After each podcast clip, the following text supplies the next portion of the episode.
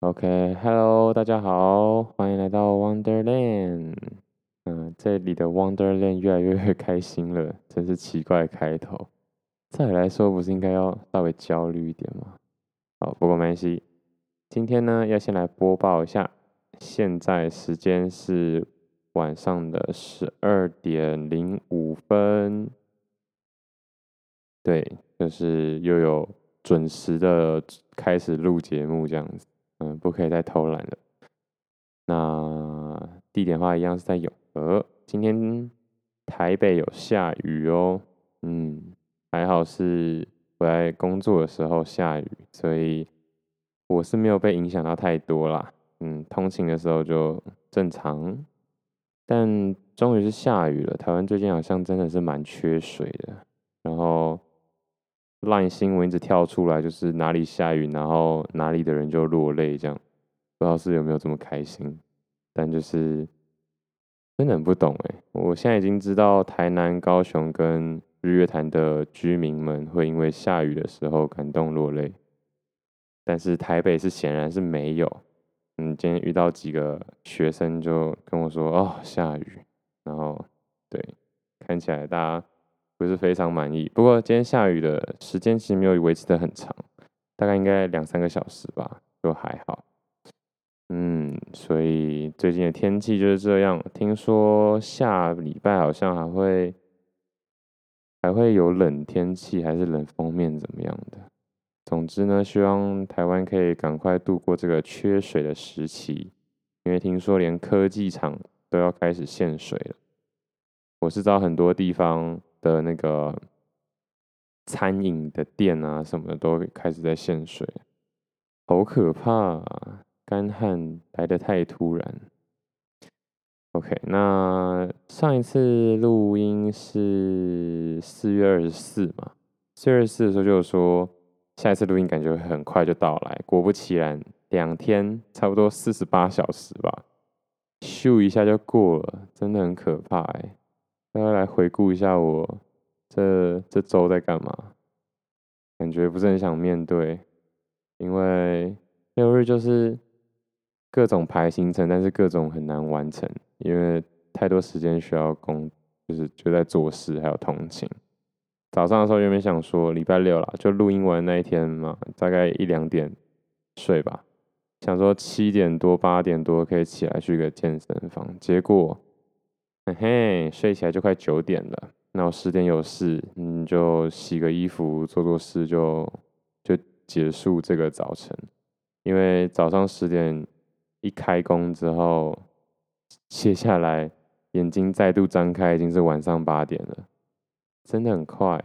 那比较有趣的是，下午的时候有试骑一下不同种类的重机。那因为原本我自己的重机是挡车。对，而且 CC 数其实说不上高，不过就是刚好过门槛吧，两百六，就是两百五到六百吧，我记得两百五到六百是一个级距，这这个级距是黄牌，六百以上好像就是红牌。那没关系，我们当然还是呃可以先查一下资料。哼 哼结果我说错了，是五百五，两百五十到五百五十 CC 是黄牌，五百五十 CC 以上就是红牌。那当然，这个 CC 数就是进气量嘛，你也可以说排气量，应该是大部分的人是会说排气量。那排气量越大的话，就跟你肺活量越大一样，就是对你就是可以唱歌唱的比较大声，那车子也可以跑的比较大声。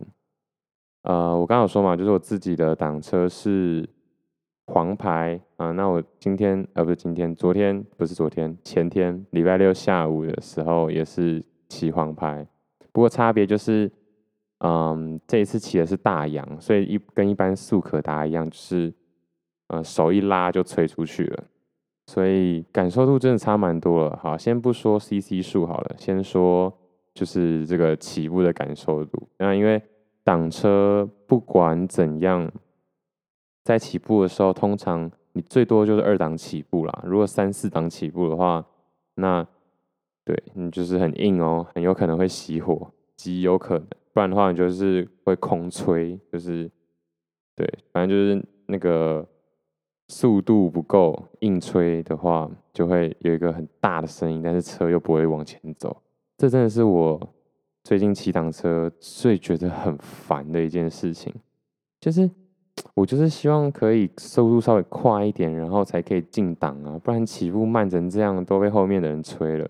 结果你又不能直接吹油门，你要慢慢放离合吹油门，然后放油门拉离合升档，然后再慢慢放离合吹油门，然后再放油门拉离合升档。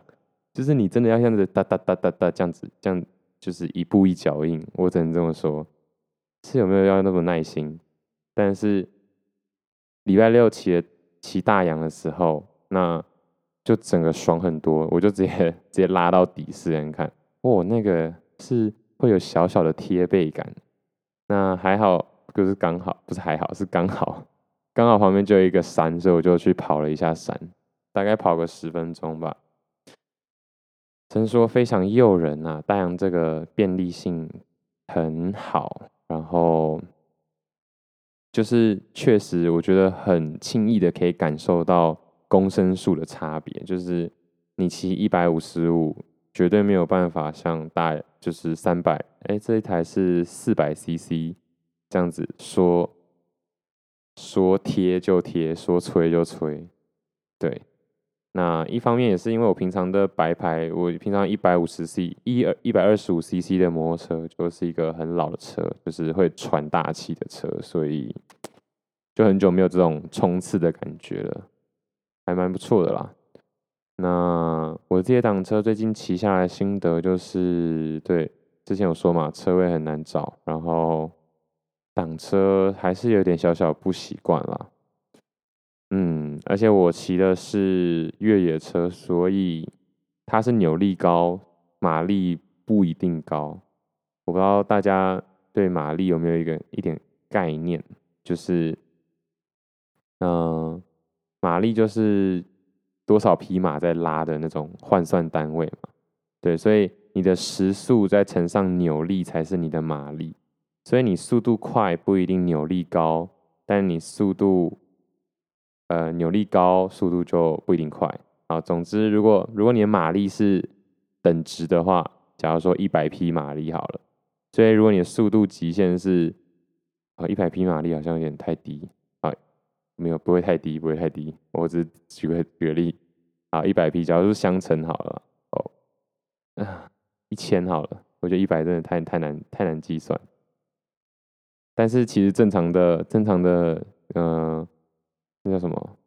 正常的引擎差不多在赛车哦，我记得是两三千匹吧。所以其实摩托车应该不会高到哪里去。那总之两数相乘就可以算成是它的马力数。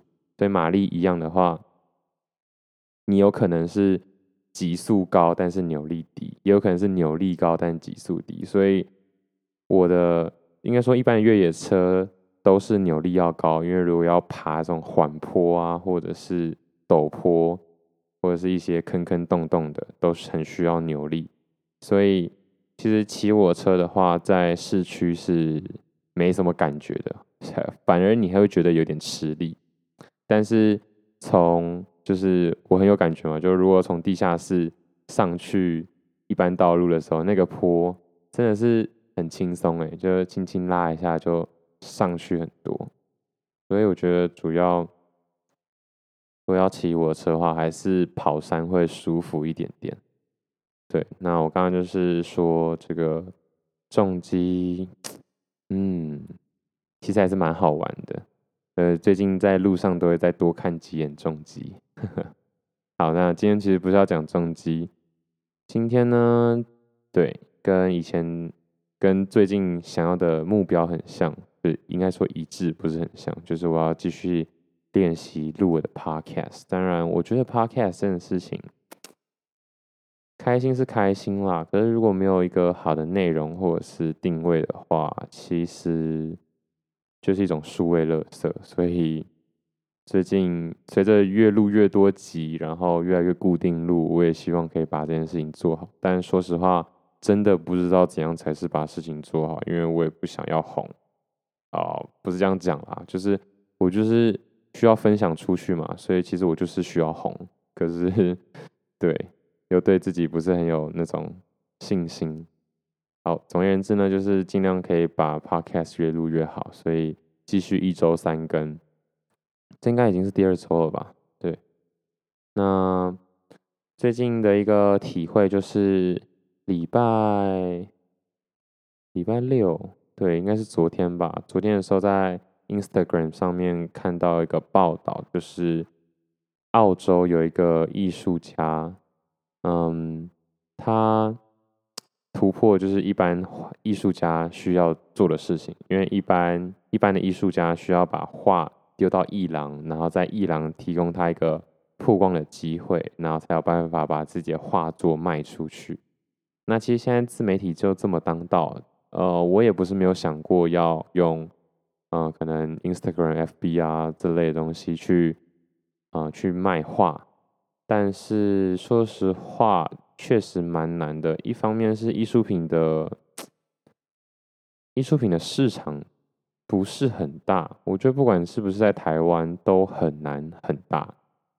另外一方面是这种有钱有在玩艺术品的金主们，大致大部分又是稍有年纪的，所以啊，我这样讲会不会得罪太多人？如果以后要在这边卖画的话，没关系。但是我觉得他们都是开明的，他们应该。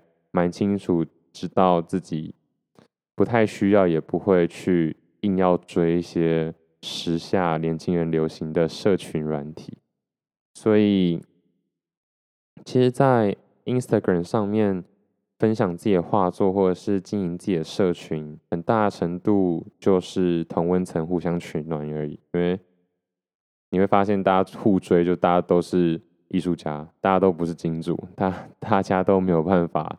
就是去去为彼此提供比较大的所谓利益层面上的帮助，不过现在应该越来越越来越有机会了啦。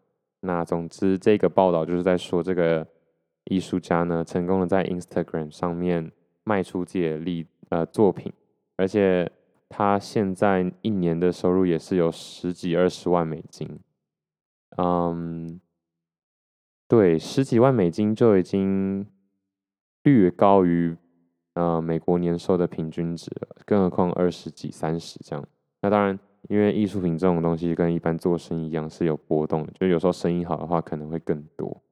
但总之他做到了，然后所以现在是蛮有名的。我没有记错的话，他的 Instagram 其实也才十几、二十万。的那、追踪数而已，那当然十几万、十几二十万的追踪数已经是不低了啦。那当然，我们现在就来好好的再科普一下，叫 CJ Henry。那因为我没有追踪他，我应该是有追踪他，但是毕竟追踪的人也是不少了。好，然后因为现在 iPhone 十二实际实实在是没有很好用，我觉得主要原因是因为像有时候你只是要滑动而已，就不小心就拉到底部，然后你就突然就换一个城市了，真是很莫名其妙。哦，没有十几万哦，人家 Henry 已经五十六万了。对，哦天哪，那五十六万的人数还有办法做到这么大的收益，我觉得实实际上真的是开启了一扇大门啦。那希望有朝一日也可以，就是聚集好自己的社群，经营好自己的社群，然后有这样的曝光机会。那他其中一个我觉得蛮，我觉得蛮可以借借来，嗯，实实际操作的就是。他当时候其实也是对于自己的工作非常的不满意，然后觉得很累，然后很没有很没有生活的感觉，然后都在做自己不喜欢的事情，赚自己不喜欢的钱。虽然钱就是不不少，但也没有多到说可以让自己无忧无虑，所以他就辞职，然后给自己一年的时间。如果这一年时间没有卖出任何的作品的话，他就要回归原本的生活和工作。我觉得，对，其实这样子是蛮好的。看到的时候觉得，我是不是要给自己一年时间？但是你很难说这样像他这样子放下一切。但是有太多太多的例子啦，其实都是这样，就是放下一切，然后专心一致的在做自己想做的事情。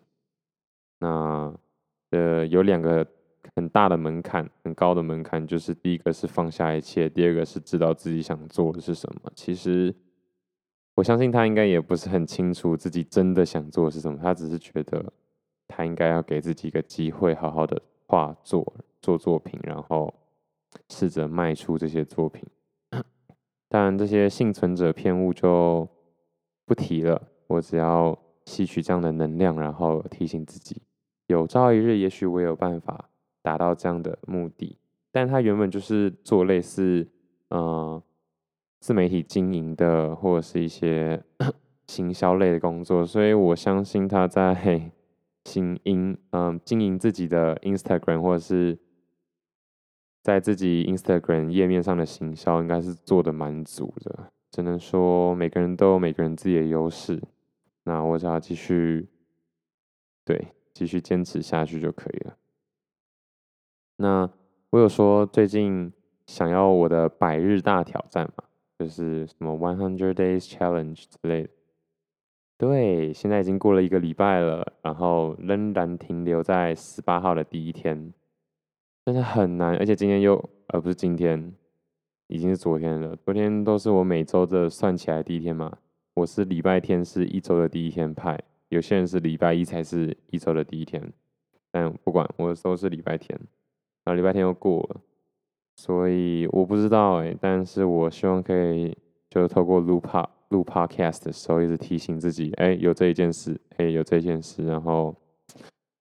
不知道我哪一天会觉醒，就开始好好的，真的每一天去执行我的一百天大挑战。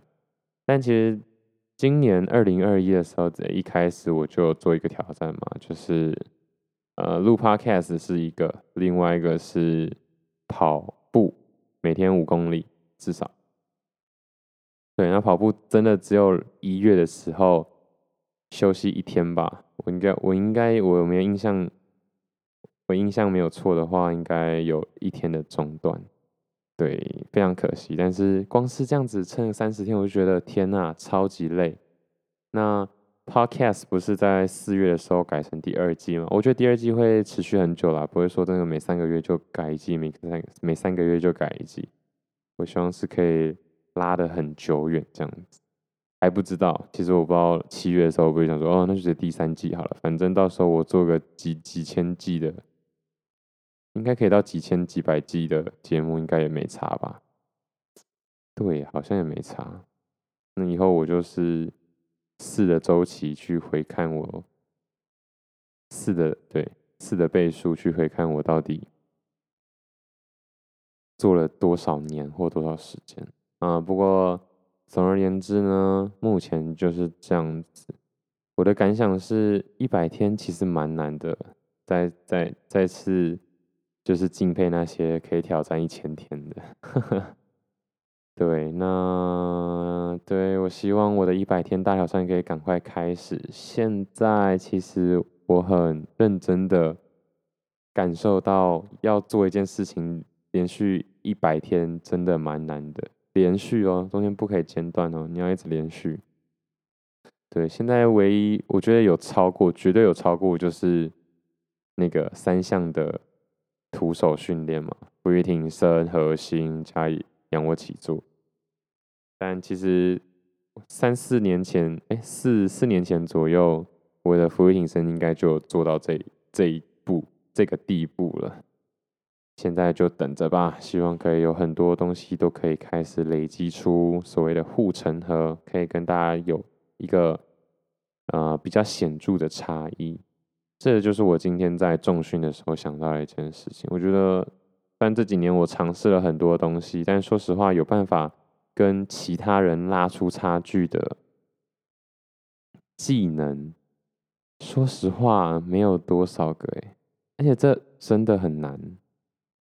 对，要说真的可以拉出差距的那种，拉出差距是现在直接现在直接拼实力的话，别人是打不过你的，真的很难呢。我现在才有感觉，就是我在体育这上面有多大的这种优势存在，真的是很幸运啊！我只能这么说。那当然，另外一个优势存在，可能就会是语言吧。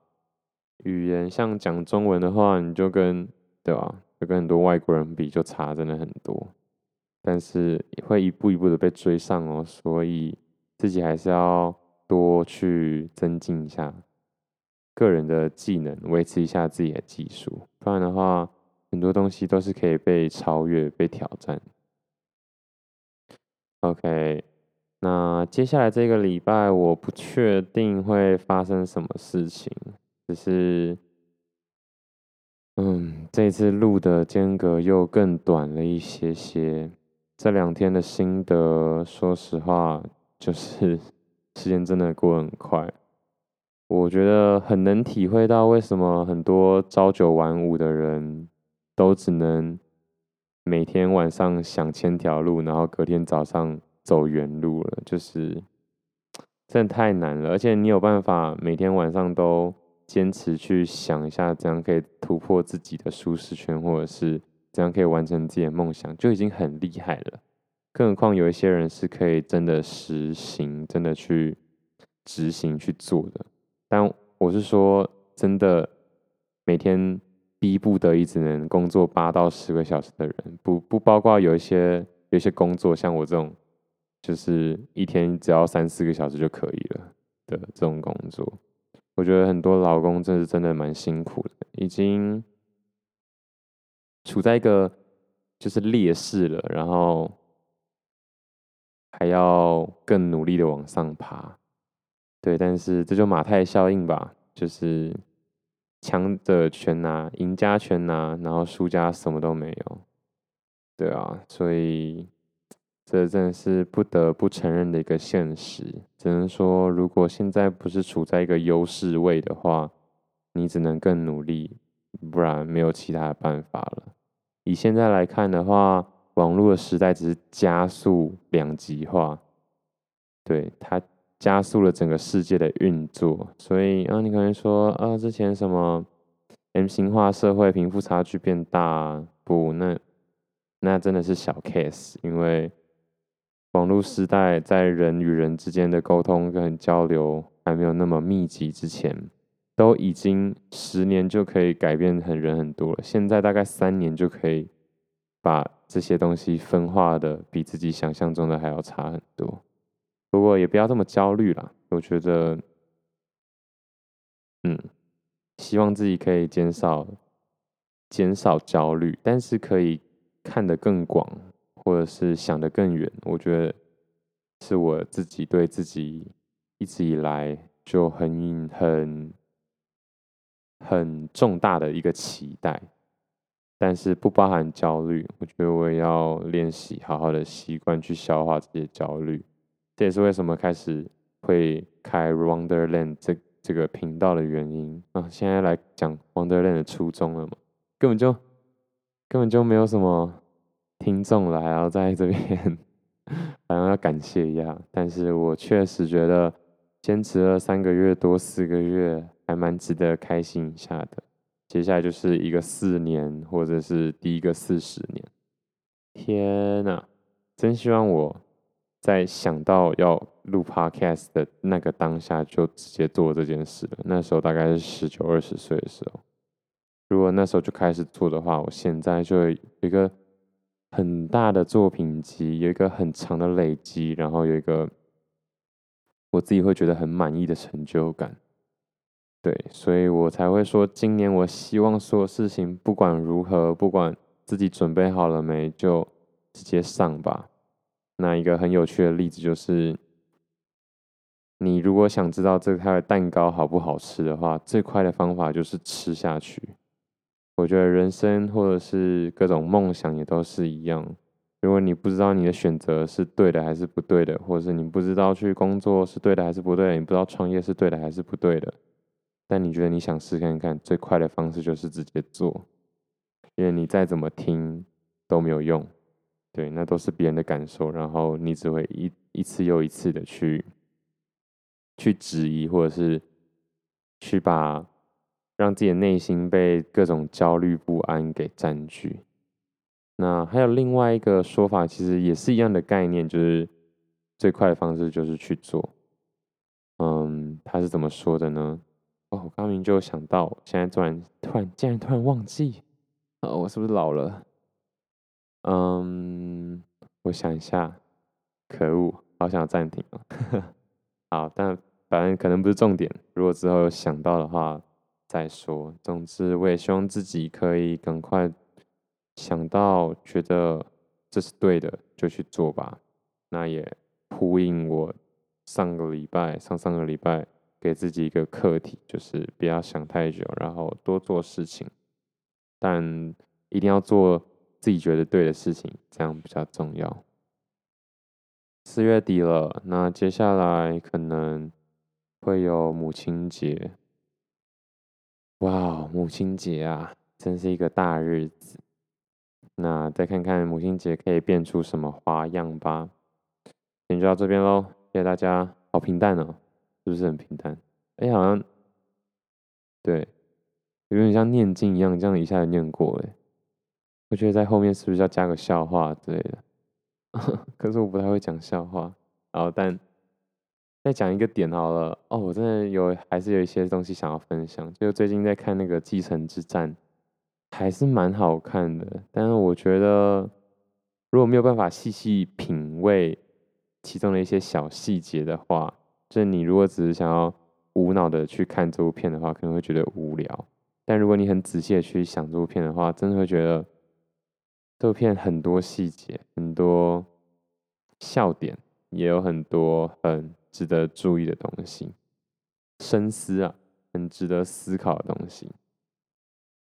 我随便举一个例子好了，就是我大概是在中后段的时候看出，就是男主角就是整个企业帝国的老板、创始人，就是刻意制造这些纷乱，然后让自己的儿女在这种家破人亡、互相猜忌的过程中，去学会怎么样判读人心，或者是去学会。怎么样应对接下来在各个企业的，就是，呃，明争暗斗吧？我不知道怎么说，但确实真的很厉害耶。但我只能说这种方法有点太太硬派了，因为在儿女都不知情的情况下，然后感觉好像自己爸爸很是一个很糟糕的人，但你不能说他不糟糕，但是把。社会的现实面直接放在家里，放在实际的生活上去去运用，就有点像是每天晚餐，如果你小孩不特别去做家事，或者是不特别做一些取悦你的事情，就不给他吃饭，是一样的概念。或者是哦，你今天心情不好，就直接把他丢到门外，是一样的概念。因为其实说实话。我自己感觉了，外面的社现实世界就是这样。所以你没有价值的话，你终究会被踢出群体。真的只有在家这么温暖的 地方，你完全没有提供任何价值，还可以被算作是一份子。当然，我不否认很多社会上的温暖，或者是关怀，或者是人情味是存在的。但我说的是一种。它就是事实，对，我觉得也可以说是一种市场啦，这就是市场运作的原理，供需法则。嗯，你你可能因为呃某种某种个性性格上的优势，或者是不管学历也好啊，家庭背景也好，成长的历程也好，所以你会获得比较多所谓好的，或者是。所谓运气，当然这些运气也是靠实力才有办法争取到或者是把握住的。只是，对，我觉得这个世界是很实际的，不能说现实，但就是实际，很实际的，你必须有一些付出才有办法得到回报。嗯，那这部片我觉得真真实实的讲述这个道理，大家都有苦难言呐、只是。当然，希望你的雄心壮志跟你的抱负跟你的能力相符合，不然的话，你的人生会过得很痛苦。我只能这么说。呵呵，在对，在这部片里面有非常非常大的就是这样的映射、影射都一样。OK，好，那接下来明天开始，也希望我的美好的一天可以好好的完成。我来看一下我美好的一天应该长什么样子。现在已经快一点了，我预计我七点要到健身房，所以我可能六点就要起床。嗯哼，不是非不是那么容易呢。OK，好，那今天就先到这边吧。我可能会早上先起来看个念个语言，然后再对再去健身好了。好啦，那今天就先到这边。谢谢大家，拜拜。